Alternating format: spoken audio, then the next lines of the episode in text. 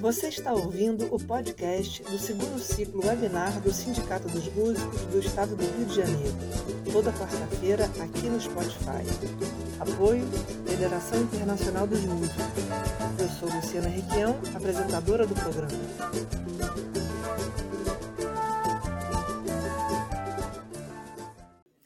Boa noite, pessoal. Estamos aqui começando mais um webinar do segundo ciclo webinar do Sindimuse com apoio da Federação Internacional dos Músicos. Esse já é, se não me engano, é a sétima, é a sétima live que a gente faz é, nessa, nesse segundo ciclo. A gente teve 20 no primeiro ciclo, vamos ter 12, pelo menos 12 esse ano. Já estamos aqui, já passamos da metade, então, né? Se essa é a sétima. É, a tônica dessa, desse segundo ciclo tem sido é, a questão é, de como a gente se vira nessa situação que a pandemia é, não nos trouxe, né, mas assim acelerou, né, processos que foram é, acelerados de, de, falta de lugar para tocar, que já estava difícil ter lugar para tocar, com a, com a, pandemia simplesmente isso acabou, né, esse mercado de música ao vivo acabou, é, e a gente precisa pensar também para frente, né? Como é que vai ser esse retorno, né? Muita gente conseguiu se virar com as lives, mas a gente sabe que isso é, é um processo difícil, né? Que é para poucos, né? A, a, tal da monetização. A gente já conversou muito sobre isso aqui na, no, nas outras lives que tiveram, né? Da semana passada, da semana retrasada.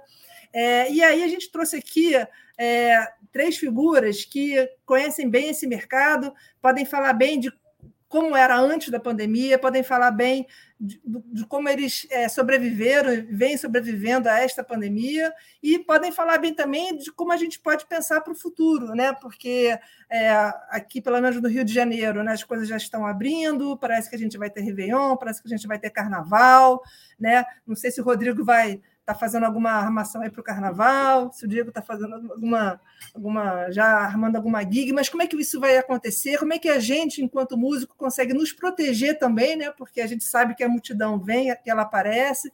Então, enfim, a gente vai ter aqui uma série de coisas para conversar. São três pessoas de bastante experiência, que é o Rodrigo Scofield, o Fernando Pereira e o Diego Zangado, que eu já trago aqui para a cena, para o palco. Então, boa noite, gente. É, passo a palavra para vocês darem um, um, um rolê de boa noite. Começa aí, Diego. Então, vai Diego, Fernando e depois Rodrigo.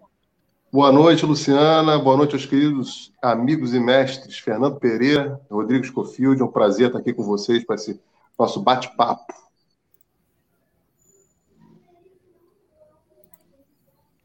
E aí? Vai lá, Fernandão. Sou eu? Então tá. É, eu estou eu tô, assim, feliz dessa oportunidade aqui, através do Sim de Música, é, com a Luciana Requião, o Scopilde e o Diego, para a gente falar da, do panorama do trabalhador brasileiro, claro, especificamente do músico, que é um trabalhador brasileiro. Né? Então, eu, eu gosto muito desse assunto porque eu gosto muito de desenvolver os direitos da cidadania no nosso país. Eu gosto muito de me sentir um brasileiro de boca cheia. É isso. É isso aí, galera. Prazerzaço estar aqui com vocês, meus amigos queridos. Fernandão, Diego, Luciana. Bom dia, boa tarde, boa noite, né? Porque agora a galera vem em vários períodos. E é uma felicidade é. total a gente estar tá conversando, é isso, eu, eu acho que é o tipo do debate que é fundamental para a gente estar tá sempre fazendo, né? Da, do, dessa, do nosso ofício mesmo, de como está seguindo o trabalho, né? Todas essas questões que as pessoas têm que ter essa consciência, né? Que músico é uma profissão também, né? Então, Com certeza. Eu acho que esse bate-papo, assim, principalmente para a galera mais nova, assim, que está ingressando no mercado de trabalho. Eu acho ótimo a gente estar aqui trocando essa ideia. Beijão, Zé, também, que está aí na área, sem imagem por enquanto. Mas é isso aí. O Zé está tentando chegar, daqui a pouco ele chega. É, vamos fazer então uma dinâmica assim, é. bem, bem bate-papo. E aí eu, eu, eu, vou propor o seguinte: para só para a gente começar a esquentar aqui os tamborins, é, queria que vocês falassem um pouco quem vocês são, que tipo de músicos vocês são, né? Porque a gente sabe que o músico ele faz de um tudo, mas qual seria assim a, a área mais que vocês trabalham, que vocês atuavam? Esse, não sei se dá para pensar que é, era uma coisa antes da pandemia, agora outra, não sei. Aí vocês me digam é, o que, que mudou. Mas vamos fazer uma rodada assim de apresentações mais dentro da, da área. Vocês querem manter o mesmo ciclo ou Fiquem à vontade. Mesmo? A casa de vocês. Fernando primeiro? Fernandão, Fernandão Aí... primeiro. Então vai lá, Fernando, é tá contigo. Então, é, eu comecei tocando em baile, depois fui tocar na noite, depois comecei a tocar em peça de teatro, e depois fui para a televisão, fiquei 11 anos na televisão, e em paralelo comecei a gravar muito aí comecei a, a uma intensa é, carreira no mundo fonográfico, né? nos famosos estúdios de antigamente, nos oito estúdios das multinacionais que existiam. E nesse período também comecei a fazer muitos shows com o, o, primeiro time, né? o chamado primeiro time. Então, passei pela Simone, passei pela pelo Calbi Peixoto, Ângela Maria, passei pelo Sivuca, fiquei 11 anos com o Sivuca. Tem um CD aí que, do Sivuca que passeia pelos sete, pelas sete freguesias, é muito comentado. E trabalhei com muitos artistas, né? Maria Creuza, Martim da Vila, né? e muitas gravações com eles também. E depois disso, a, a, é, eu procurei fazer é, administração para micro, pequena e média empresa do SEBRAE com o intuito de é, é, aprender a administrar a, a, carreira e um pouquinho sim de, de promoção e merchandising num cursinho, assim, aqueles cursinhos rápidos na Escola Superior de Propaganda e Marketing. Pronto, é isso. E depois o Unirio, né? Ah! Aí, os meus filhos foram fazer o, o Enem e eu, que só tinha o segundo grau completo, é, resolvi fazer junto com eles. Isso resultou em seis anos de, de tentativa de conclusão na licenciatura, que era o mais conveniente, já que eu já estava com a idade, eu já estava um homem sex, né, sexagenário.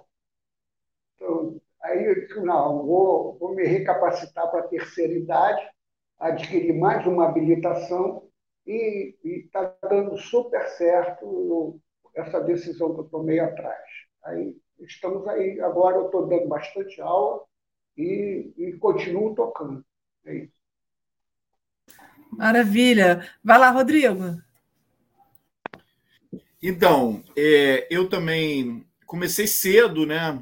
É, no, tocando no baile, meio que mascote das bandas, assim, né? Comecei a tocar na noite com 13, 14 anos, assim. E, paralelo a isso, eu sempre tive é, a educação também, dando aula também, porque acabou que o meu professor que me deu aula na época, né? Que continua, continuamos irmãos até hoje, o meu mestre, o Cássio Cunha, ele me botava para dar aula também, particular. E aí, nessa, esse campo sempre veio junto. Foram essas três frentes principais: assim, tocar o, é, o repertório popular, a educação e o carnaval. Porque também eu sempre gostei de carnaval, então eu sempre me envolvia nos blocos, principalmente quando eu comecei a tocar, que eu gostava muito de rock and roll, é um repertório mais até restrito assim, né, mais estadunidense, jazz, não sei o quê, eu percebi que aqui no Rio ia ter mais dificuldade de trabalhar durante um ano inteiro, principalmente quando chegava janeiro, fevereiro, tal que tinham mais oportunidades para carnaval mesmo, né? Aí eu fui me envolvendo direto, muito influenciado também pelo Cássio que me apresentava muito Carnaval de Pernambuco, né? Ele é pernambucano. Aí nisso eu me envolvi com o carnaval e com esses shows populares. Aí toquei com vários artistas, né? É, eu sou baterista e diretor musical do Cordão do Boitatá, né? Já há 12 anos. E trabalhei com vários blocos também aqui no Rio, Monobloco, Kizomba, Rio Maracatu. E toquei com artistas também, toquei com o Gil, Chico Buarque, Leni Andrade, João Donato, e por aí vai, né? Essa é, vida de também de sideman, né? Que você vai uma hora por cada, né, cada lugar.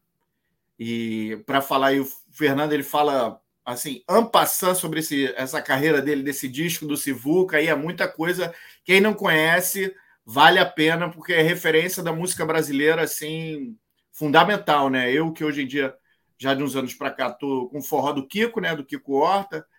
Assim, bebi nessa fonte totalmente, né? Sivuca é o nosso ídolo máximo, né? Junto com Dominguinho, junto com Gonzagão, né? E aí tem o, o Fino Coletivo, que é a minha banda de música autoral, né? Que é trabalho popular também. E aí tem o trabalho instrumental, assim, a gente vai fazendo sempre várias coisas, né? Mas falando um pouco dessa que você puxou, da, da questão do que mudou um pouco na pandemia, é o que mudou para mim, principalmente, é que eu foquei mais, até um pouquinho antes da pandemia, na educação. Então, eu prestei vestibular para licenciatura, aí eu entrei no conservatório com uma bolsa, Conservatório Brasileiro de Música, e me formei nessa pandemia. E aí fiz a transição para para as aulas online, comecei a me preocupar com isso, assim, porque eu estava vendo que aqui no Rio estava ficando difícil de tocar com a frequência que a gente tocava antes, né? Por aquela série de problemas que a gente pode abordar depois. Mas assim, eu comecei a fazer essa transição da educação online e da educação presencial antes da pandemia, assim, focado mais nos alunos. Não que eu não tinha sempre, eu sempre levei isso junto comigo, né, da, do, dos alunos, porque aluno particular é aquela fidelização, né, que você tem sempre, sempre nos altos e baixos. Pô, acabou a turnê, né, com algum artista, você está sempre ali, pelo menos dando aula, mantendo aquele, aquela, aquela frequência, né? E aí eu consegui manter esses meus alunos que eram presenciais online. Isso foi bom, isso ajudou bastante, porque a pista né, ficou muito difícil, principalmente o ano passado, né, que teve que fechar mesmo. Por mais que a gente saiba que tiveram alguns colegas que o calo apertou e tiveram que né, fazer atividades, né? Mas assim, o, foi, foi bem difícil, né? Porque a aglomeração não podia ser em vacina, né? Porque essa combinação que foi cruel, né? principalmente aqui no Rio, né? É, da gestão política com pandemia, fora Bolsonaro sempre, né? E fora a chapa inteira, né? Você sabe que hoje eu estava lá no sindicato e estava com a ficha de admissão da Leni Andrade, por, por coincidência. Demais. Ela é incrível. Demais, né? Vai lá, Diego, então você. É, eu é, fui musicalizado jovem, com 5 anos de idade, no centro de Macumba, né? Um bandomblé. E tocava lá os tambores, aquela coisa toda. Tive a sorte de ser, fazer parte daquelas, da geração do, do ressurgimento da Lapa. Então, meu começo de vida profissional foi justamente com esse começo aí dessas casas todas da Lapa, do Rio de Janeiro, 1998, 99, por aí, 18, 19 anos, e comecei a tocar com aqueles grupos de, de samba, né, que a Lapa naquela época, é, quer dizer, a Lapa sempre teve essa vocação de ser o lugar de todas as, as tribos, enfim, mas é, você vivia coisas maravilhosas, eu estava com um grupo de samba recém-começado, que era o Casuarina, é, aí no bar do lado você tinha o Nelson Sargento, aparecia Bete Carvalho, quer dizer, tinha uma, uma, uma, coisa. E tinha choro, tinha noite de choro, né? Você tinha o Paulo Moura fazendo um choro de gafieira, com quem eu também tive a, a grande sorte de tocar. É, fazendo um baile só de choro, tocando choro de gafieira, coisa que você parece estar falando do século passado, né? E muita gente fala, pô, mas é 1999, século passado. Mas é, são coisas que hoje em dia parecem inacreditáveis, né? Então, assim, tive essa sorte de, de ter esse começo de estar muito ligado a, a, a essa temática do samba e do choro. Né? Eu, vim, eu vim um pouco do choro. E também, quando era jovem, é, tentei, né? tentei fazer bacharelado de percussão erudita. Eu estudei na Escola de Música Vila Lobos, uma excelente escola que formou muita gente, acho que o Fernando também. É, é, muita gente boa. É, Bituca, exatamente. Bituca lá, é. Exatamente. Éramos contemporâneos, éramos contemporâneos Márcio Bahia, o, o, o Sérgio Bochecha, o Isso. Eliseu Moreira. Eliseu. Que é, foi com quem eu estudei mesmo, Eliseu, e depois um pouco com o André Bochecha. E, André, dá uma. Dá uma... Sérgio Bochecha, não tem nada a ver. André Bochecha.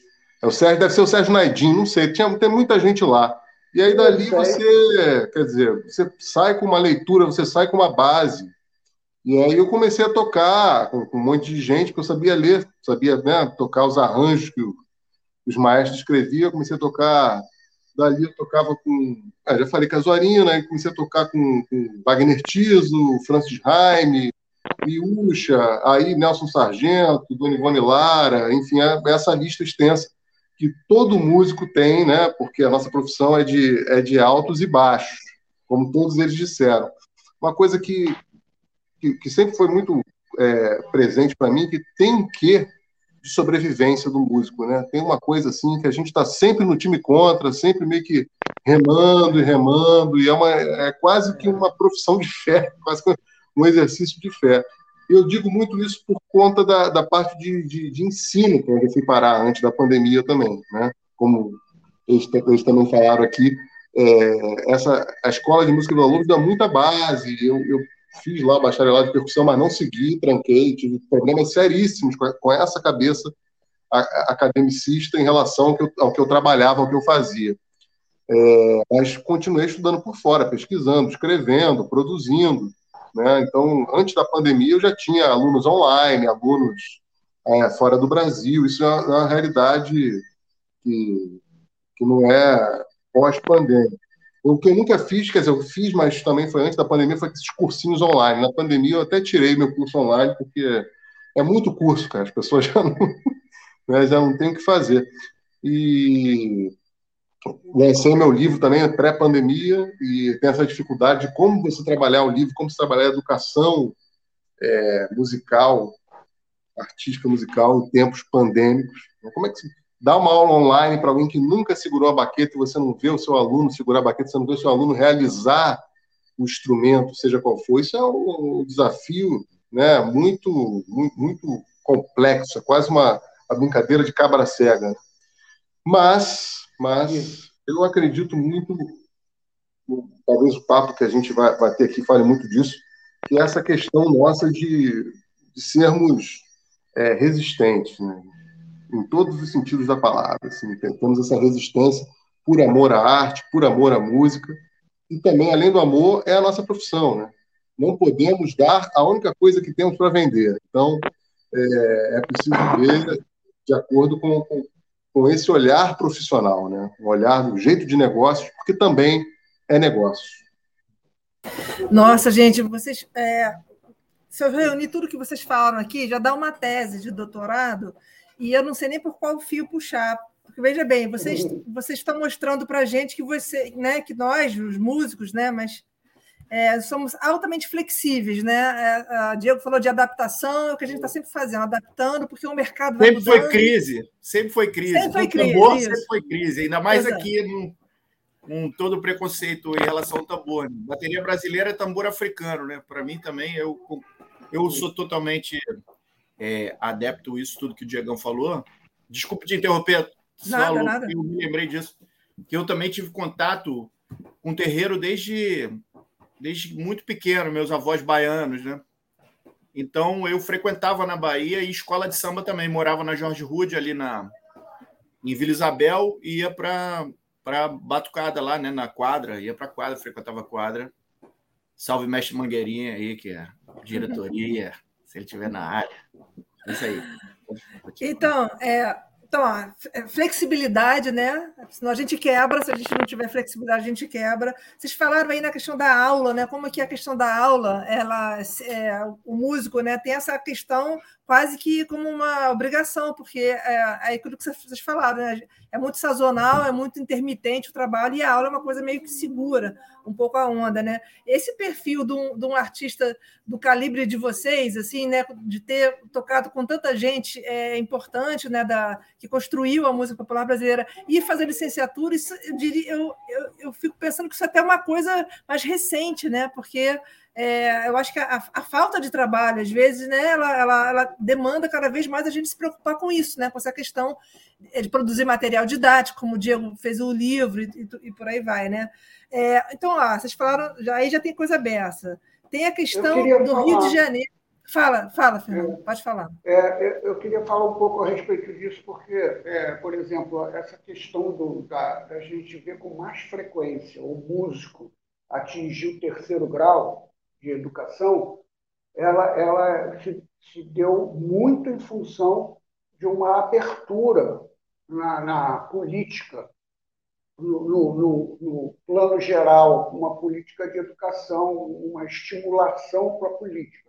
Agora, o, o, o, o principal é que, por exemplo, é, mesmo antes dessa abertura, por exemplo, a, a riqueza de um, de um músico que nasceu Ogan, sabe, como é o, o caso, pelo que eu estou percebendo, não sei se posso estar enganado, mas o Diego adquiriu uma, uma, é, uma cultura fabulosa no campo da percussão africana, sabe? E o, o Scofield também está com, com essa origem. E isso é, é, mostra a força da, do conteúdo da, da música, a tal ponto que, mesmo antes de abrir a, a faculdade da Unirio é, praticar de fato a universidade aberta, trazendo a cultura brasileira para dentro da faculdade, quebrando aquela hegemonia eurocêntrica, sabe? A gente não, não tinha antes acesso ao violão, acesso ao, ao, ao acervo de Radamés, a gente não tinha um núcleo de, de, de de cultura africana dentro da Unirio, como tem hoje, maravilhoso núcleo de, de música afro-brasileira. Então, é, mesmo se, não, se a faculdade não tivesse aberto os caminhos para isso, isso também não ia ficar quieto, não ia passar é, incólume, porque até o, o Diego é, conseguiu um espaço de mercado de trabalho muito grande e, é, a partir das pessoas que estavam atrás dessa, desse conhecimento, desse conteúdo, entendeu? E, e agora está absorvido pela academia também. Então, o, o Brasil é tão forte, ele é tão viçoso culturalmente, na música que a gente tem que toda hora erguer as mãos para o céu e beijar o chão de ter nascido nessa terra tão linda, maravilhosa.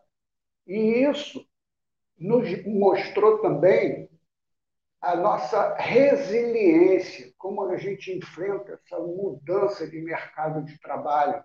Por exemplo, você é, é, Eulícia Esteves escreveu o volume 1 e o volume 2 da história do Sindicato dos Músicos, e a gente vê ali na leitura dela é, a, como foi o choque do cinema falado, né, do cinema mudo e o cinema falado. O desemprego foi, é, é um choque que já aconteceu várias vezes aqui para nós. É, é depois, quando veio a, a, a, a, é? a digitalização dos instrumentos, né? passaram a ser instrumentos eletrônicos, isso tudo abalou muito o nosso mercado de trabalho. O multipista, e, né, Fernando? O gravador e, multipista. Exatamente. Então, em todas essas fases, houve um sacode né, no mercado e na vida dos músicos e ficou a, a lição de que a gente pode até, até, olha a força da nossa, da, do, da nossa, do nosso sacerdócio, que o Diego falou muito bem, é um sacerdócio. A gente pode até chegar ali no metrô desafiar aqueles guardão de preto ali, entendeu? Entre um, uma estação e outra, a gente já sai de lá com um, um faturamento, por mais pequenininho que seja, mas o fato fica consumado. A gente oferece o serviço e sempre alguém vem e, e, e agradece e nos remunera. Então, isso, eu acho isso uma, um, um fio do novelo para a gente desenvolver a liberdade individual de criar serviços, criar postos de trabalho, entende?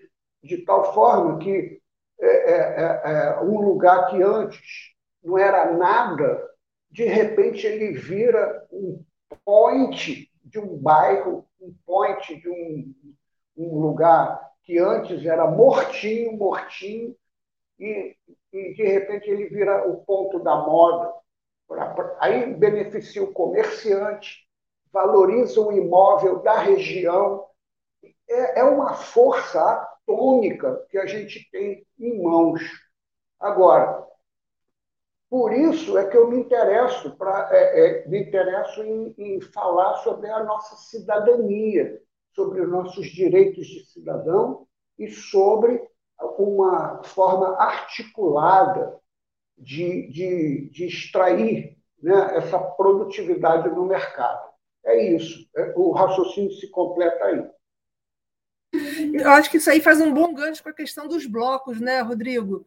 Porque é isso, né? Não, teve uma época que ficar no Rio de Janeiro no carnaval era uma tranquilidade, porque só tinha lá o momento do, do desfile, mas a cidade era quieta, calma, né? E de um tempo para cá, né, a coisa. Fala um pouquinho, Rodrigo, desse Pois é, é eu, a gente, quando é, começou a ocupar os espaços com os blocos né, no centro da cidade, assim, a cidade estava abandonada, como o Diegão falou a Lapa era uma outra coisa, né? Do que não tinha essa profusão de bares, era, era um lugar que estava completamente abandonado, assim, né?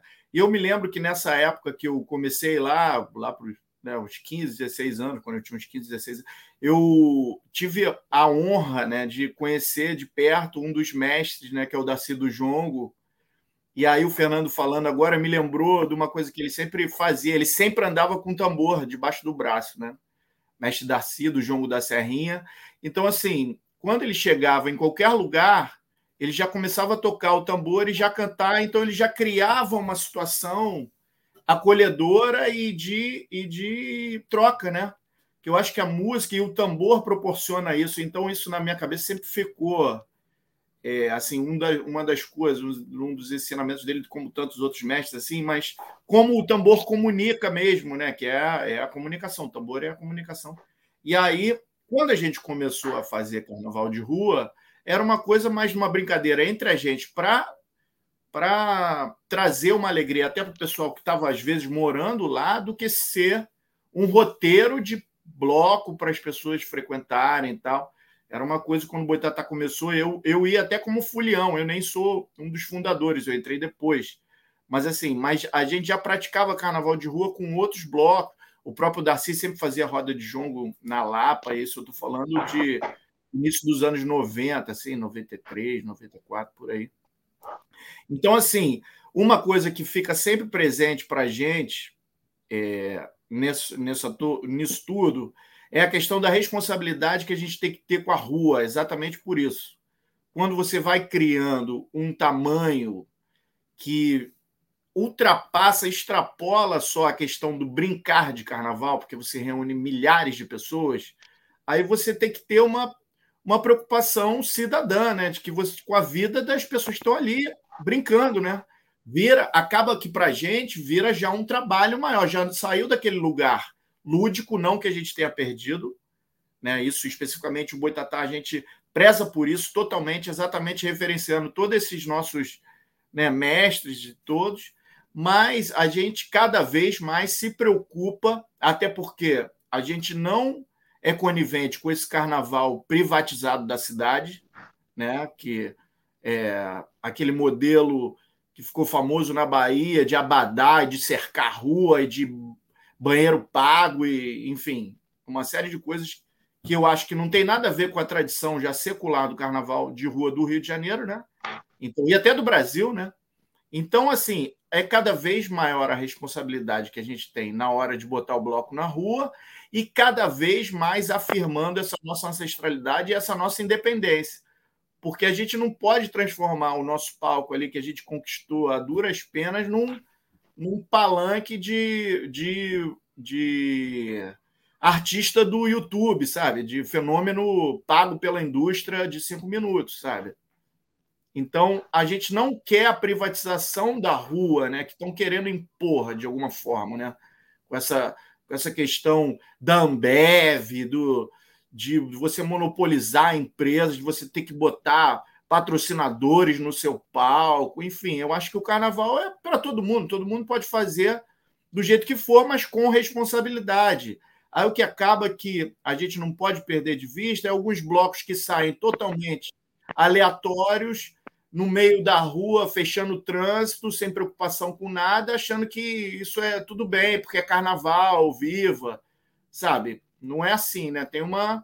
A gente tem que ter essa consciência, e principalmente a gente que trabalha com a música há tantos anos, a gente não pode ligar, né? O, é, tipo, se nem negligenciar totalmente essa, esse perigo da, né, do que pode se tornar um carnaval desgovernado com uma música, se você colocar, por exemplo, como muitos fazem um trio elétrico bombando o som na contramão, é claro que vai gerar um caos, sabe?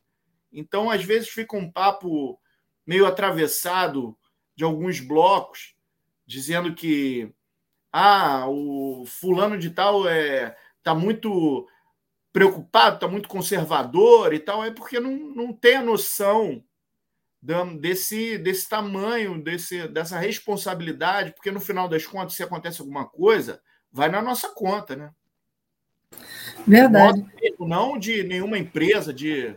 É assim, nós promovemos um carnaval que foi irresponsável. Então, isso a gente nunca vai fazer. E, lógico, dentro da nossa história, isso nunca aconteceu. A gente não teve nenhum problema com o do Boitatá. Eventualmente, problemas com a polícia, porque eles reprimem, né? E, de, e com o governo de agora, cada vez mais, né? quando entrou esse presidente, a repressão no carnaval, aliado àquela idade das trevas do bispo também, foi, foi bem difícil, mas a gente conseguiu. Um diálogo, com responsabilidade. Então, agora a gente está é, apoiando totalmente as iniciativas pró-vacina e avaliando como é que vai ser, né? Porque a gente não pode promover uma aglomeração assim é, sem, sem pensar no que está acontecendo com a cidade, né? Eu acho que a gente tem que avaliar principalmente o que, que vai ser esse Natal, Réveillon, né? Porque é, a vacinação tem que andar, né? Porque assim, a galera não vai usar máscara, né? Ainda mais com o governador falando para não usar. Agora, é importante, desculpe, é importante que, mesmo com todas as limitações pandêmicas e as limitações externas, essa, essa nuvem maravilhosa que, que paira na nossa é, cultura, ela não vai se dissipar nunca. Ela vai só é, observar que forma ela vai tomar de acordo com os fatores externos. Mas ela, essa. É essa massa é, é, é, o, é, é, é, o, é maravilhosa, ela nunca vai morrer mesmo. Não, é impossível, é uma manancial muito é... grande de informações e de coisas, né? A gente vai encontrando formas, né? Como se falou, por exemplo, no ano passado a gente fez o carnaval é, dentro do Teatro Riachuelo, né? E aí promovemos uma live para transmitir, que está aí no YouTube, ficou é. e tudo. É, vai ficar meio é, simbólica, mas não morreu. Pingou, mas não secou. Né? É, exatamente. E as Minha escolas vida também. iluminada. Hein? Oi? Minha vida era uma live iluminada. Uma live. É. Deixa eu perguntar um negócio para o Diego, é, fazendo um gancho com o que o Fernando e o Rodrigo falaram, né? Que o Fernando né, diz né, que onde a gente, a gente planta a música, colhe, né? Ou seja, lugares que estão, às é. vezes, abandonados, né? Mas, ao mesmo tempo, é. é. isso. Aí chega alguém com olho grande né, e quer já controlar, já né, né, fazer isso hum. tudo que o Rodrigo falou aí. Aí pergunto para o Diego, você sentiu que na Lapa foi um pouco isso também? Você falou que tocou lá e tal, né, de, de né, um movimento espontâneo, talvez, e de repente alguma coisa se instaura ali e a gente perde as rédeas daquele. Deixa eu contar né, um detalhe para você e para os nossos telenautas. É, eu sou nascido e criado na Lapa. Então, eu, aquela rua ali, por exemplo, a Rua dos Arcos ali, é, eu jogava bola ali. Eu, sábado à tarde não passava carro, não passava mais nada. Ali, ali era uma rua de oficinas mecânicas, serralherias, é, em muitos é, antiquários, né? aquelas lojas de móveis usados e coisa. Era aquilo ali, aquela, aquela Mendiçá, Rua do Lavradio, Rua dos Invasos, era isso. Era isso, não tinha nada. A gente ia para a rua, literalmente na rua, jogar bola. Parava na hora que passava um ônibus, os ônibus sempre passavam, e continuava a jogar bola. Não tinha, aquele, não tinha nem movimento de carro, né? não tinha esse movimento. E e sexta-feira à noite, sábado, quatro horas da tarde, já estava tudo deserto, deserto, né? E aí um, pelo que eu sei da história, são várias as histórias, né? mas pelo que eu sei, o, o, o, dono de um antiquário foi convencido por um músico amigo nosso, Galote, né, a abrir o antiquário dele no final de semana para fazer uma roda de samba, né, ali na ai, a idade, acho que é a Rua do Lavradio. Empório 100, não foi? Empório 100. Empório 100, Empório 100 eu ia aí. lá, eu ia lá. Então, todo mundo ia lá. Eu também era adolescente, ia lá, né? Tentar dar as bitoquinhas, aquela coisa. Era o samba, era, era o que acontecia. E, incrivelmente, eu lembro muito disso, que ele abriu a primeira, aí foi aquela festa, tava, tava cheio. A segunda foi meio vazia. A terceira, já estava a rua fechada. Né? No mês seguinte, o vizinho já abriu um outro. e seis meses depois, abriu a, a, a casa que, que, que é a maior, foi a maior casa né, da região ali. O cara foi comprando todos os outros. Seis meses depois do Empório 100, abriu o Rio Cenário. Né? Que, que, enfim, aí, aí sim, estamos falando de donos, né? pessoa que já chega e se aposta. Aí tem a ver com uma coisa que o músico também ele, ele é carente da, da, organização, né? Porque o nosso negócio, as pessoas não. Eu sempre falo isso, gente, nosso negócio ele movimenta bilhões. Né? Movimenta bilhões. Você fala, ah, mas que isso? Ninguém escuta música. Alô, olha Hollywood aí, olha Netflix aí. O que, que vocês estavam fazendo em casa durante a pandemia? Todo mundo consumindo arte. Todo mundo consumindo arte. Né? Então, é um negócio de bilhões. A gente não tem essa, essa cabeça. Né? Porque a, a, o negócio é, é, existe a parte entretenimento, existe a parte de arte, que é o que né, essa ligação sacerdotal de tem a parte de entretenimento, que as pessoas querem ter entretenimento, e você também é um agente de entretenimento, quer dizer, você não é, você está, você está um agente de entretenimento, você é um artista, né? Para fazer bom entretenimento, você tem que ser um artista. Porque se você não for um bom artista, o seu entretenimento não vai entreter cinco segundos uma pessoa. Né? Pega alguém que não toca um instrumento e bota para tocar. Pega alguém que não sabe atuar e bota para. Você vai ver que não dura, não dura. Então a arte ela está, né? Ela tá por cima disso tudo e tem essa parte empresarial. Qual o problema? O problema é que o músico ele se coloca como operário, não como artista. Né? É, e eu também já fiz isso. É, é, eu me colocava muito nesse lugar de operário, de operário. Óbvio que a gente tem que sobreviver, mas a partir do momento que eu comecei a me colocar como artista também, artista do batuque, né? artista daquilo ali que eu estou ali para fazer. É aquilo ali. Eu não sou Michael Jackson, né? embora né, assim, mas sou artista do batuque, estou ali para fazer o batuque. Né? E aí, como você se coloca quanto a isso, né, é, óbvio, começa a mexer com, com certas estruturas, e aí eu vou falar que são estruturas mesmo é, antigas, sabe? Estruturas que, é, é, aquela verdade, aquela mentira dita mil vezes, a pessoa acha que é verdade, você fala, não, cara, isso é uma mentira, a gente está sendo explorado, vamos, vamos todo mundo sentar, conversar e melhorar essas condições. esses donos dos lugares odeiam pessoas desse tipo, odeiam. Né? Isso, exatamente, exatamente. Saem fora que elas querem entretenimento rápido e aquela coisa. Então, assim, é, desculpa levar o, o, o papo para esse outro lado, mas se a gente não fizer isso, porque nós agora estamos vivendo uma outra revolução. Né? A gente saiu, você falou aí, ah, o gravador de, de, de autopista, né? Cara, saiu da coisa do, do, do cinema mudo para o rádio, para a televisão, e agora estamos na internet. Na verdade, não é mais internet, são as redes sociais de microsegundo da internet, né? O TikTok, o Kawaii, essas coisas. Você fica assim, cara, né? tudo que eu parei e estudei, né? Pô, sujeito, não, estudei para tocar um, um, sinfonia do Beethoven. Cara, se você não fizer um vídeo que em três segundos entretém a pessoa, acabou. Né? Assim, e aí você vê artistas é, brigando como uns loucos para poder fazer parte de uma playlist no Spotify que vai te pagar 0,33 centavos de sei lá quem, não sei. Então, assim, virou uma, virou uma loucura. Quando, quando teve a, a reforma trabalhista de 2017, eu lembro que eu até falei com minha esposa, que é musicista, mulher de luta também, eu falei, olha que engraçado, ó, todo mundo virou músico. Né? Virou todo mundo, quer dizer, dentro da, da, da, nossa realidade de músicos populares, né? Virou todo mundo músico. Né? E, é... e aí? Como é que a gente vai lutar, não é nem mudar, é, é, é lutar contra a mentalidade disso. Essa consciência é fundamental, né, Diegão? É, essa consciência do, do que papel você está exercendo ali naquele momento. Você está com um entretenimento, você está com um trabalho mais artístico, ou você está prestando um serviço ali, vai entregar aquela pizza, sabendo o que, que é, né? porque essa questão da precarização e da canibalização do mercado se dá também por conta da falta de consciência, às vezes, do próprio músico do que serviço ele está prestando, né?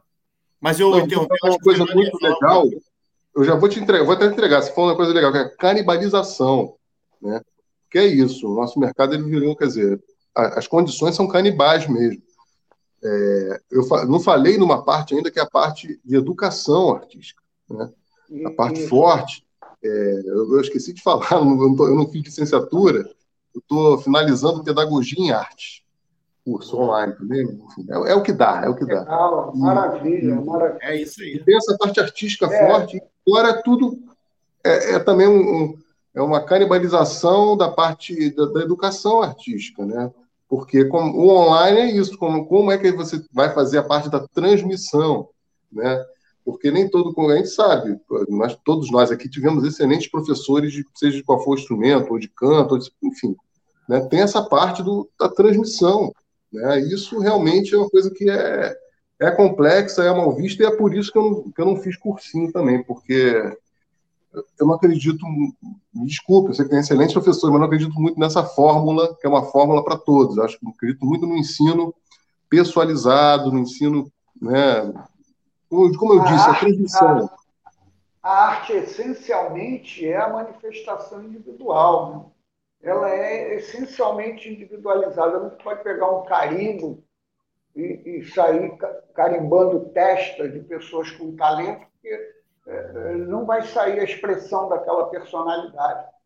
Agora, você está tocando no, no, no, setor de administração de carreira, antes de cair no, na, na, questão da educação, e, é, e depois eu gostaria de ter um espaçozinho para falar sobre essa questão da administração. Isso aí. Pode concluir, Diego. Fala, Fernando. Ah, então, é, a questão é que é, eu vejo uma carência muito grande de um farol de orientação para a classe musical, seja para os jovens músicos, como também para os veteranos.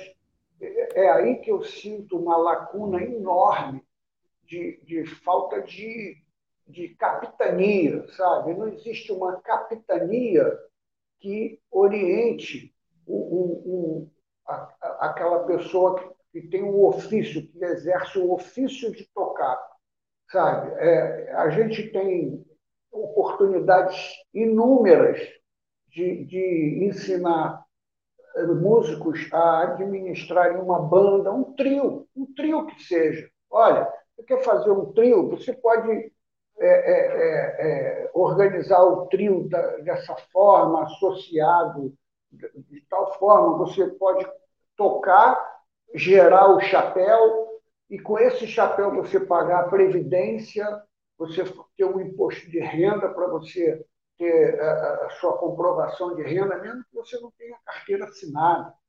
Não precisa ter carteira assinada. Né? Então, eu sempre divulgo para os meus colegas, para todos, essa, essa oportunidade que a gente tem. De, eu até anotei aqui, por isso que eu estou aqui num, registro assim, a, a, a, nossa declaração do imposto de renda, ela nos, a, a legislação que já é antiga dessa, é, eu aprendi como fiscal do imposto de renda quando eu fui perguntar para ele, há muitos anos atrás, como é que eu ia botar o dinheiro do baile na, na, na, registrado no meu imposto de renda para eu poder alugar um apartamento, comprar crédito, fazer qualquer coisa, que um trabalhador brasileiro faz. Aí o fiscal me ensinou que a declaração de renda é um documento de confissão, confissão de faturamento. É um documento oficial que você faz para o governo do seu país. E esse documento não pode ser é, ignorado. Aí você vê a, a, a, a, oportunidade de pegar quatro bailes, quatro shows, dois casamentos, né? um chapéu no metrô, vai juntando e você que não tem carteira assinada, não tem aquele olerite maravilhoso, não tem aquele décimo terceiro, não tem nada disso, você pode registrar isso todo mês, fazer a sua a confissão. Agora, o imposto de renda oferece coisas muito melhores, muito mais, porque, por exemplo, quem ganha até é, um, é, 14 mil ou 15 mil unidades fiscais por ano, não paga imposto de renda. E 14 mil unidades é o equivalente assim, a, a 28 mil reais no ano. 28 mil reais dividido por 12 dá 2 mil reais por mês. Esse, quem ganha até 2 mil reais por mês não precisa pagar imposto de renda e aí não precisa declarar. Mas o fato de não declarar é prejudicial para o próprio cidadão, porque ele perde o documento que diz que ele ganhou mil, que ele ganhou quinhentos, que ele ganhou mil duzentos. E isso faz com que ele é, não tenha como comprovar sua renda ele não tem nem carteira assinada e nem tem um documento eh, que o governo federal oferece, que a cidadania do nosso país oferece. Entendeu? Então, é, é, é, é eu, eu sinto falta de um capitão do time que ensine para todos os outros jogadores, esse capitão do time ensine para os outros jogadores esses direitos porque a gente aprende que, é, que não basta ter direito, a gente tem que ter conhecimento desse direito. Tanto é que a loteria, por exemplo, o sujeito for premiado lá com bilhões de reais e não for pegar em 90 dias, o dinheiro sai, volta, vai para um fundo lá de outras destinações. Então, é, é, é, existe alguém que não é uma pessoa física e é aí que eu quero chegar à conclusão, é que eu sinto falta de que o sindicato desenvolva este papel de farol, de orientação, é, é independente de, de, de sermos sócios ou não sócios, porque a gente, de, é, exercendo esse papel, eu estou dando apenas um exemplo, mas tem outros, é, é, é, muita gente vai se aconselhar no sindicato, vai procurar uma, uma, uma orientação. É isso. que a gente é, consiga é, orientar um monte de músicos e usufruírem desse direito. E, a partir daí, a gente começa a robustecer a união da gente como política, né? como cidadão. É isso. Tem, tem muitos benefícios do imposto de renda e tem muitos benefícios da Previdência, que não pode, de maneira alguma, ser confundida com previdência privada porque previdência privada é um seguro, é um título de capitalização, é uma poupança forçada. Ela não é uma aposentadoria, porque a aposentadoria é um seguro social. E o seguro social, ele assiste ao, ao, ao cidadão brasileiro quando ele fica doente, quando ele precisa é, é, é entrar fazer tratamento, existem fundos que foram para a saúde, ele tem acesso ao plano de saúde público, que hoje é caótico, a gente sabe, mas é, é um plano, entendeu? É, tem aux, até auxílio reclusão, sabe? A previdência privada não tem nada disso. Essa é a diferença entre um seguro social, entre a previdência social e a previdência privada.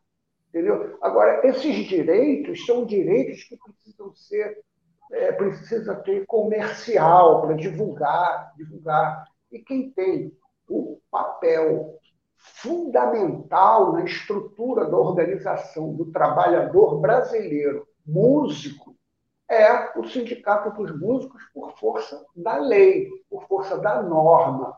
Eu estou tentando ler. Opa. É, como o Zé falou aí, ah, tinha que ensinar isso, na escola, né? Cidadania, né? Cartilha é, Não, mas, mas escuta. Sim, mas o, sindicato pode fazer isso é, é, é, é, com trabalho de formiguinha. E cada vez mais a gente vai é, é, oferecer coisas concretas de cidadania brasileira para o nosso segmento, entendeu? Porque muitos músicos é, é, pensam que é, a gente não trabalha, a gente só é músico. Pois é, e complementar a isso, Fernandão, tem essa Pô, questão de. Você é músico, mas música... trabalha com o quê? É. A música, tendo agora essa toda essa oportunidade com as, com as redes, né, Spotify, de ser consumida de graça, né? Então, o músico está deixando de ter consciência do direito autoral, do direito conexo, de todo o custo de uma produção, né? O músico às vezes nem sabe. E isso é uma coisa que é, é uma receita que entra para a gente, né? E que está uhum. sempre ali com, é, remunerando o nosso trabalho. E às vezes a pessoa acha que a oportunidade da vida dela é botar uma música ali no Spotify totalmente diluída, sem nenhum. É, amparo, né? Nem jurídico, nem, nem de distribuição, nem nada. E quem vai ganhar só vai ser o, o, o própria, a própria plataforma, né? Porque soltar ali não vai acontecer nada, porque se, tra se trata de uma engrenagem, né? Mas que a é, gente eu, pode eu... também, mesmo 0.003, né? É, você está você tá tocando muito bem no, em mais um item que a gente pode é, é, alinhar, pode é, é, é anotar e ensinar a quem está querendo aprender, entendeu? Então, a, a, o negócio é, assim, o, o, o, espírito de luz, que são princípios da religião espírita kardecista, que eu, eu amo, mas é, é, é, muito genérico. É, é, o espírito de luz é devedor de luz ao espírito não iluminado. É o princípio da caridade, a base da caridade. E, e, e, e isso é uma verdade que não vai calar. E, o sindicato, assim, é, é, eu falo que o sindicato é instituição, né? instituição. A instituição ela é imposta pelo ordenamento jurídico brasileiro. É assim, se você quer reivindicar oficialmente, tem que ser através do sindicato. Então, o sindicato é obrigatoriamente o canal de convergência de todas as informações que a gente precisa para iluminar todo mundo. É isso. Ô, Fernando, você tocou em dois pontos assim muito importantes. É, que, é, por exemplo, essa questão da aposentadoria, né? Lá no sindicato a gente vê situações muito tristes, né, de músicos que tiveram uma atuação enorme, né, e na hora de não se aposentam. Agora, é, é e a gente tem um instrumento de, tra de trabalho muito importante que é a nota contratual, né, que é um instrumento que foi feito para os artistas, para as pessoas que têm o trabalho intermitente, justamente por conta daquela questão do vínculo, né? Só que a nota ela recolhe o INSS e a gente encontra também muita resistência dos músicos, talvez até pelo pelo cachê, né, de não ter aquele salário todo mês, né, e aí não, não quer perder nem um centavo, né, porque tem o desconto de 11%, né, no cachê quando se usa a nota contratual.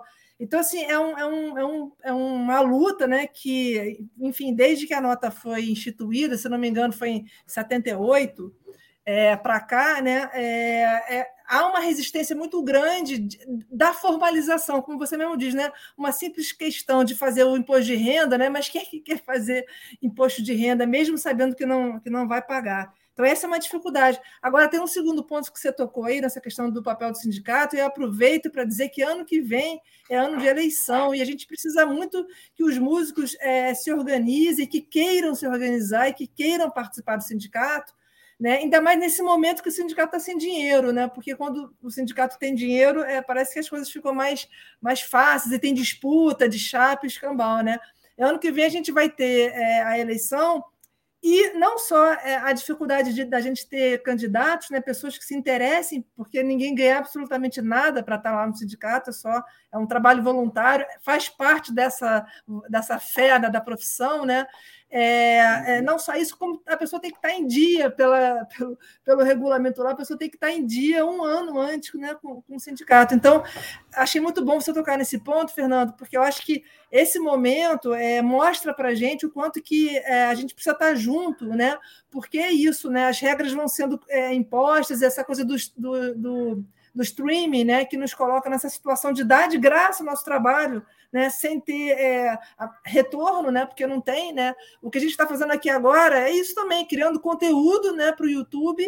E é, não que a gente queira ganhar alguma coisa com esse tipo de live, mas é isso, são esses, esses veículos que querem são. É, é, vocês falaram em, Não foi carnificina, não, vocês usaram uma palavra agora, eu esqueci. Mas isso é um monstro. Canibalização. Vai, canibalização, é. É um monstro que vai comendo as nossas energias, porque é energia para a gente criar isso tudo, né?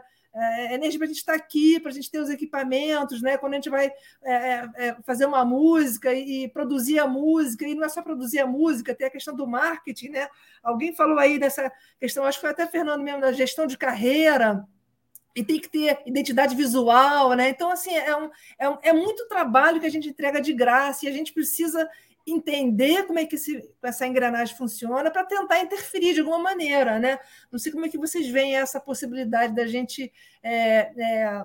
enfim, a Mariana Leporassi que teve aqui com, com o Felipe Radset há, há umas duas lives atrás, né? Ela fez uma coisa interessante, que ela estava contando quanto que foi desgastante para ela produzir a música dela e colocar lá no Spotify, tem que não sei o quê, tem que fazer pré-save, enfim, um trabalho danado para não ganhar nada, não ganhar absolutamente nada. E ela resolveu tirar tudo dela do Spotify criou, é, junto com outros musicistas, um canal, um, um, um, canal não, desculpa, uma, um site, e é onde ela vende a música dela. Quem quer comprar, compra ali. Exatamente, né? exatamente, exatamente. Eu, eu, eu, dou os parabéns para a Leporace, porque o, o que a gente faz é entregar para pro, pro, a raposa os ovinhos do nosso galinheiro, entendeu?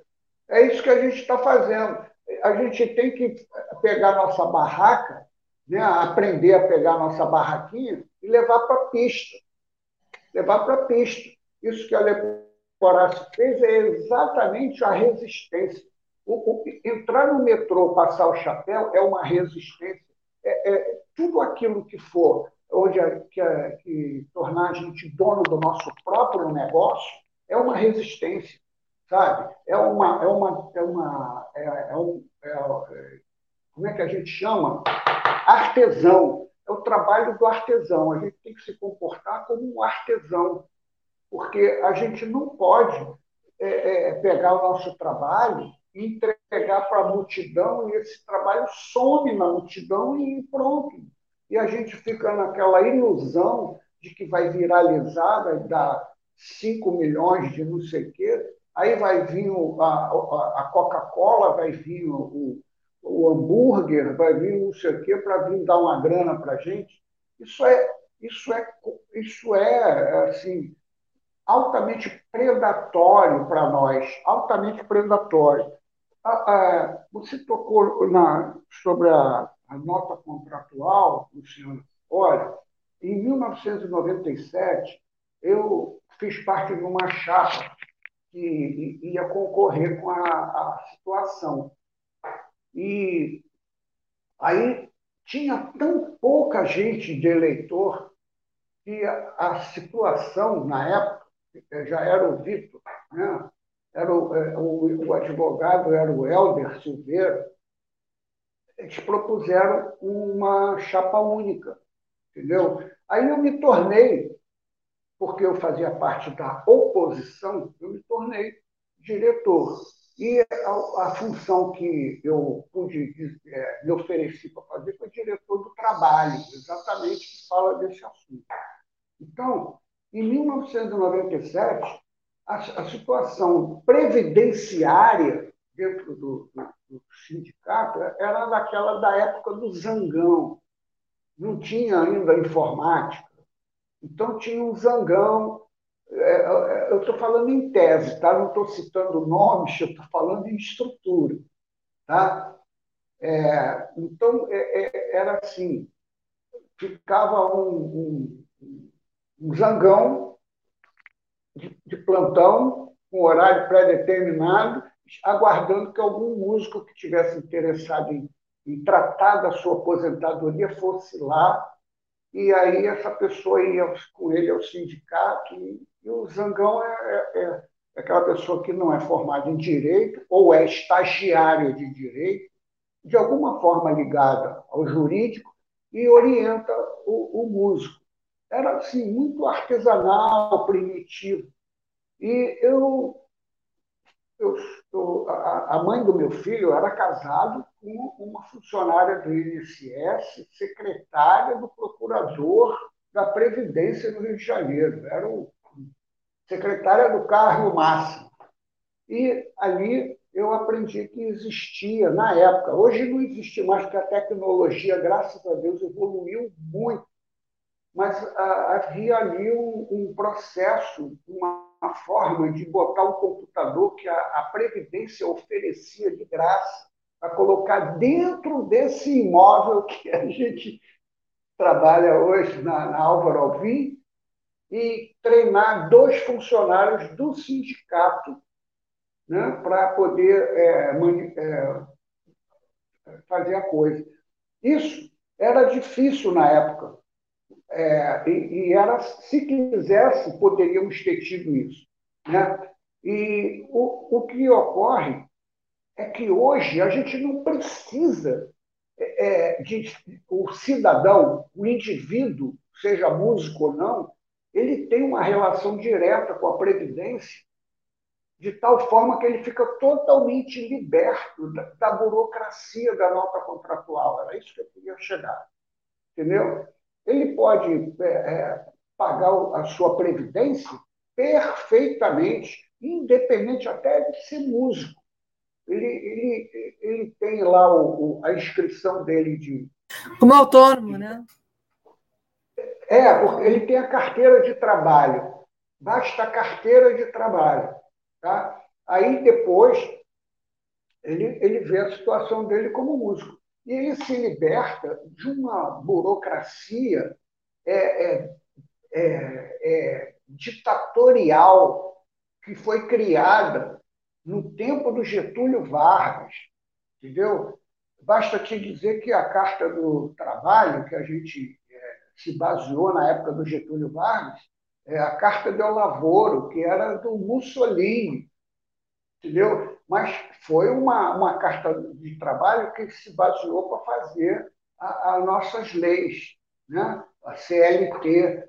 E, e, e, o, essa regulamentação do músico ela foi feita para pegar os empresários que eram caloteiros, entendeu? Toda a estrutura era, para o empresário provar que não era culpado, provar que era honesto, entendeu? É, a gente vê a, a, a engrenagem, o, o, empresário tinha que ter um, um registro no Ministério do Trabalho, ele tinha que ter um registro na Ordem dos Músicos, um registro no sindicato, porque ele, ele tinha que apresentar o número de inscrição no Ministério do Trabalho para ver se ele podia contratar os artistas. O, o mecanismo era todo voltado para pegar o empresário. É, é, eu me lembro até de um grande exemplo na época, de um empresário grego chamado Miésio Ascanazzi. Ele levou uma trupe no tempo do Haroldo Costa, no tempo da, da Mercedes Batista, e levou para a Europa e fugiu com a renda. Entendeu? Um negócio assim. É, é, foi um escândalo de grandes proporções. E o Rio de Janeiro era a capital federal, né? Entendeu? Então a boca no trombone foi num trombone mesmo, entendeu? Então essa, essa, esse conjunto de leis ele tornou a, a, a, com o tempo tornou o músico um prisioneiro do seu próprio trabalho, entendeu? Basta te dizer que nós somos autônomos igual um motorista de táxi. Exatamente, era isso que eu ia falar desse papo fundamental que você está colocando aí, que é essa visão equivocada que muita gente tem de estar tá sendo empreendedor, mas é um escravo, na verdade. Exatamente. E querem e várias e várias correntes, até midiáticas, querem inculcar isso na cabeça das pessoas que eles são empreendedores, mas é, não são. Isso. É, eu, eu, é, é de uma perversidade inominável, inominável. O, o, a gente, por exemplo, é, é, o, o, eu quis fazer uma analogia com o motorista de táxi, porque o motorista de táxi. Ele, é a uberização ele, né, da música, né?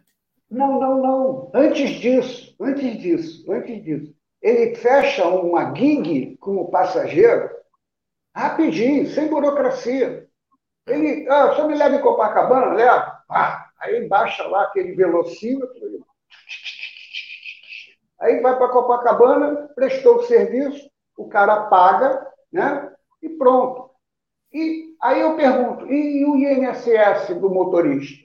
E o comprovante de renda do motorista? Ele tem tudo isso. Agora, por que, que nós, na hora de fazer o nosso, o nosso passageiro, o cara ah, toca 15 minutos para mim aí, ah, tá, é tanto.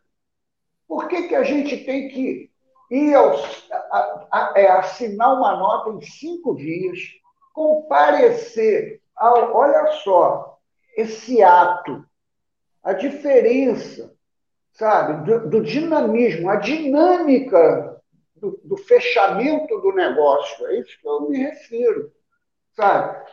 Quando o, o, o, músico descobre que ele pode chegar com a carteira de trabalho dele no banco, ele pega o carnê no banco e ele se compromete a pagar uma contribuição mensal, tal, papapá. E resolve o problema de tempo de serviço e de contribuição. A diferença é que o taxista tem o taxímetro, né? E a gente nem, né, fica meio, às vezes, meio sem saber como é, negociar esse valor, né? É, mas, mas o, o, taxímetro, olha só, o taxímetro ele funciona na cabeça da gente, é, é ele está no sentido figurado. Agora, ele, a falta desse taxímetro não nos tira o acesso à previdência, não nos tira o acesso ao imposto de renda. É isso. Sim. Aí, é, é, esse argumento fica muito forte na hora de, de a gente convencer um, um, um músico de que para ele tocar ele tem que pedir autorização para Ministério do Trabalho, olha o tamanho, o gigantismo da burocracia para a ordem, para o sindicato, para ver se está em dia, entendeu? Quer dizer, esse conjunto de leis, ele, com o tempo, ele se tornou é, contra o próprio criador, entende? E, é, é, ele se tornou um, um, fator de obstrução da produtividade. É e eu acho que essa falta de referência também está causando até um melindre de alguns músicos de cobrarem pelo serviço. Fica meio sem graça em é. falar, não sei. Tem uma, tem uma é, situação, é, o, né? Tem um aí também. O sindicalismo ficou pulverizado. Antes, por exemplo, quando a gente tinha a tabela, a tabela só era divulgada quando o sindicato dos, eh, dos músicos entrava em contato com o sindicato dos patrões dos músicos. Aí havia uma, um acordo é, por exemplo, entre o sindicato e, na época, hoje tem outro nome, é ProMúsica e tal, mas é, é a ABPD. Antigamente existia a Associação Brasileira dos Produtores de Discos. Tá? O Zé Luiz Maia está. Tá, é, é, é, eu me lembrei do pai dele, porque eu e o pai dele, a gente era frequentador de assembleias, no tempo do Maurício Tapajós, do Nelson é, do, do, Nelson, o parceiraço do Maurício. Então, é, é, aí o músico, mesmo que ele tivesse vergonha de dizer quanto é, mesmo que ele fosse que, é, querer cobrar mais barato para furar o colega, ele não podia, porque o preço era aquele ali, já estava resolvido, era um conforto para nós maravilhoso porque você te chamam para gravar, olha, tem 12 faixas para gravar. Você já sabe quanto é cada faixa, quanto é o mínimo, você já sabe todo o conjunto de disciplinas que está estipulado no sindicato dos músicos. Entendeu? Porque a, a tabela é uma tabela é, é, é, é homologada pelo patrão. Essa estrutura sindical foi pulverizada, virou terra, viramos terra de ninguém, porque a gente está órfão. E, e, e é por isso que hoje eu vejo que, é, mesmo a gente estando órfão, como é que a gente faz? A gente se une com a mamãe. Quem é a mamãe? A mamãe é o sindicato, cara. No sentido de, de, de, de apêndice, né, o ponto de, de convergência de toda a filharada. A filharada fica procurando a mamãe. Cadê a mamãe? Sabe? Aí Totalmente. A... É um projeto de, de é, enfraquecer o sindicato, é projeto para exatamente anular a nossa ação completamente, né? como, como cidadão, como, né? como agente cultural que, como o Diegão falou, fatura, faz o faturamento da cidade. Tá? Você desorganizar isso é um mundo perfeito para eles, né?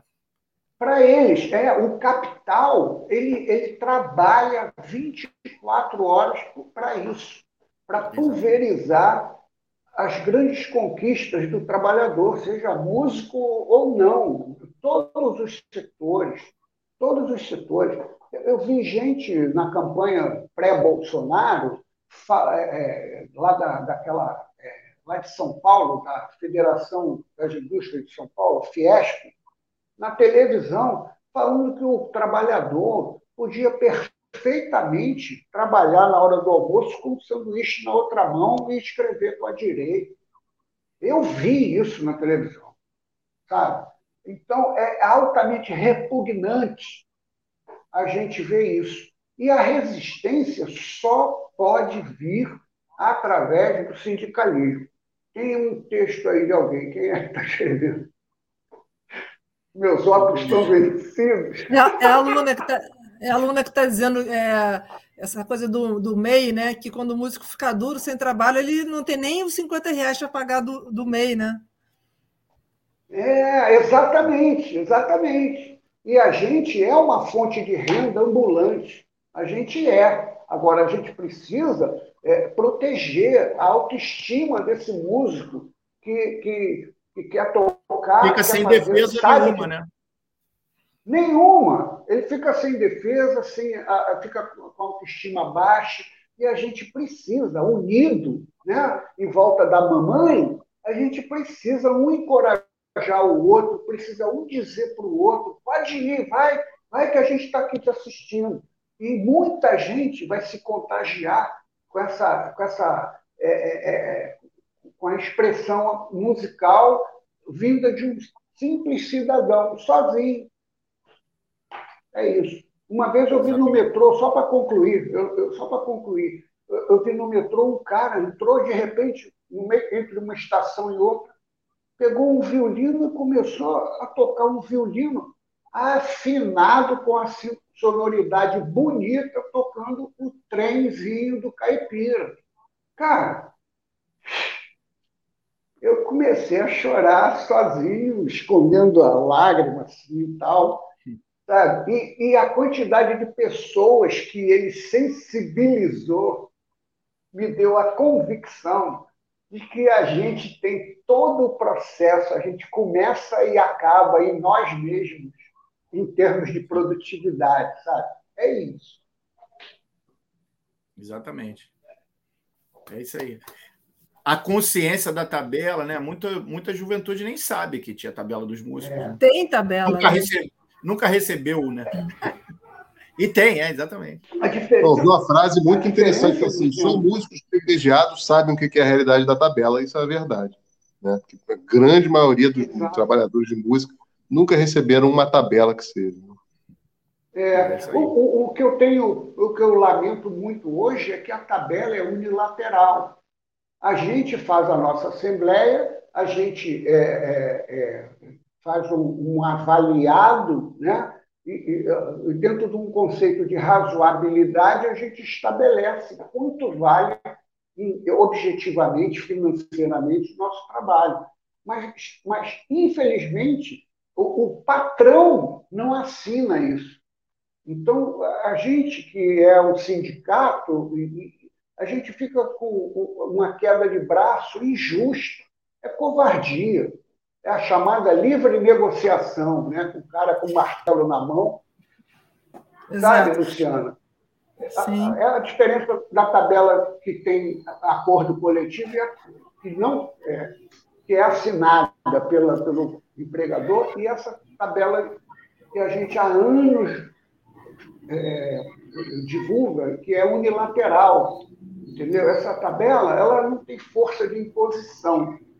É isso. Só para ilustrar tem... isso, só para ilustrar isso que você está falando, Fernando, ah, lá em 2018, mais ou menos, 2018, 2019, eu tive lá no sindicato patronal né, dos, dos bares e restaurantes, né?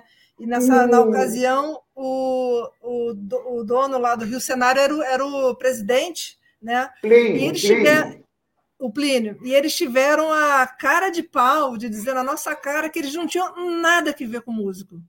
Nada que ver com músico. É, né? Aí, praticamente, foi um... É, é... Diga. Pode falar. É, é, é, o, é o, o diploma da ingratidão, porque ele esqueceu dos primeiros dias lá com o Marcelo Bernardi, né? com o, o Franklin da flauta, tocando numa mesinha dentro do antiquário dele e ele fazendo uma, uma roda de choro onde uma academia de dança ficava dançando em volta da mesa porque descobriu a beleza daquela música. Foi ali que começou o reinado e o império dele, que ele diz que não tem nada a ver com música.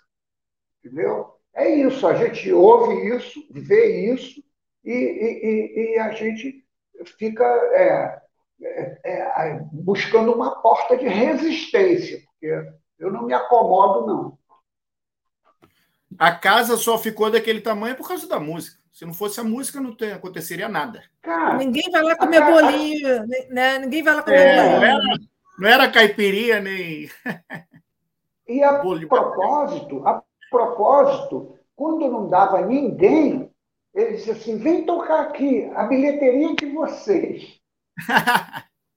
tá, tá? Daqui a pouco ele viu a burra a, inchar, Assim, peraí, tem alguma coisa errada. Ó, a partir de hoje, essa burra é minha. A burra é né, aquela bolsa de dinheiro. Né? Exatamente. Né? Então, Essa é a nossa é, é... força, né, Fernando? Se a gente resolver cruzar os braços, né? Isso. Você está sem microfone. Se a gente. A, boa ideia. Se a gente fizer uma campanha segure a sua burra, a gente pode fazer num sentido figurado, a gente pode é, é, é, visualizar, né? Trate da sua burra. A sua burra não, não, não é um músico, mas pode ser um quinteto, pode ser um grupo de choro, pode ser um grupo de percussão, pode ser um quarteto de cordas, pode ser uma sinfônica. Esse grupo tem burra, isso é fundamental, porque se a burra for dos músicos, não deixa ela escapar, não deixe. É isso. E aí a gente escolhe o rio cenário que a gente quiser. Pois é, é, essa, esse é o grande dilema, né? Eu acho que da atualidade. A gente tem a faca e o queijo na mão, né? Porque é, é. o mundo não vive sem música, as pessoas não vivem sem música, né? As máquinas é. não sabem fazer música ainda, né? Espero que nunca é, consigam. E, e né? nunca vão saber.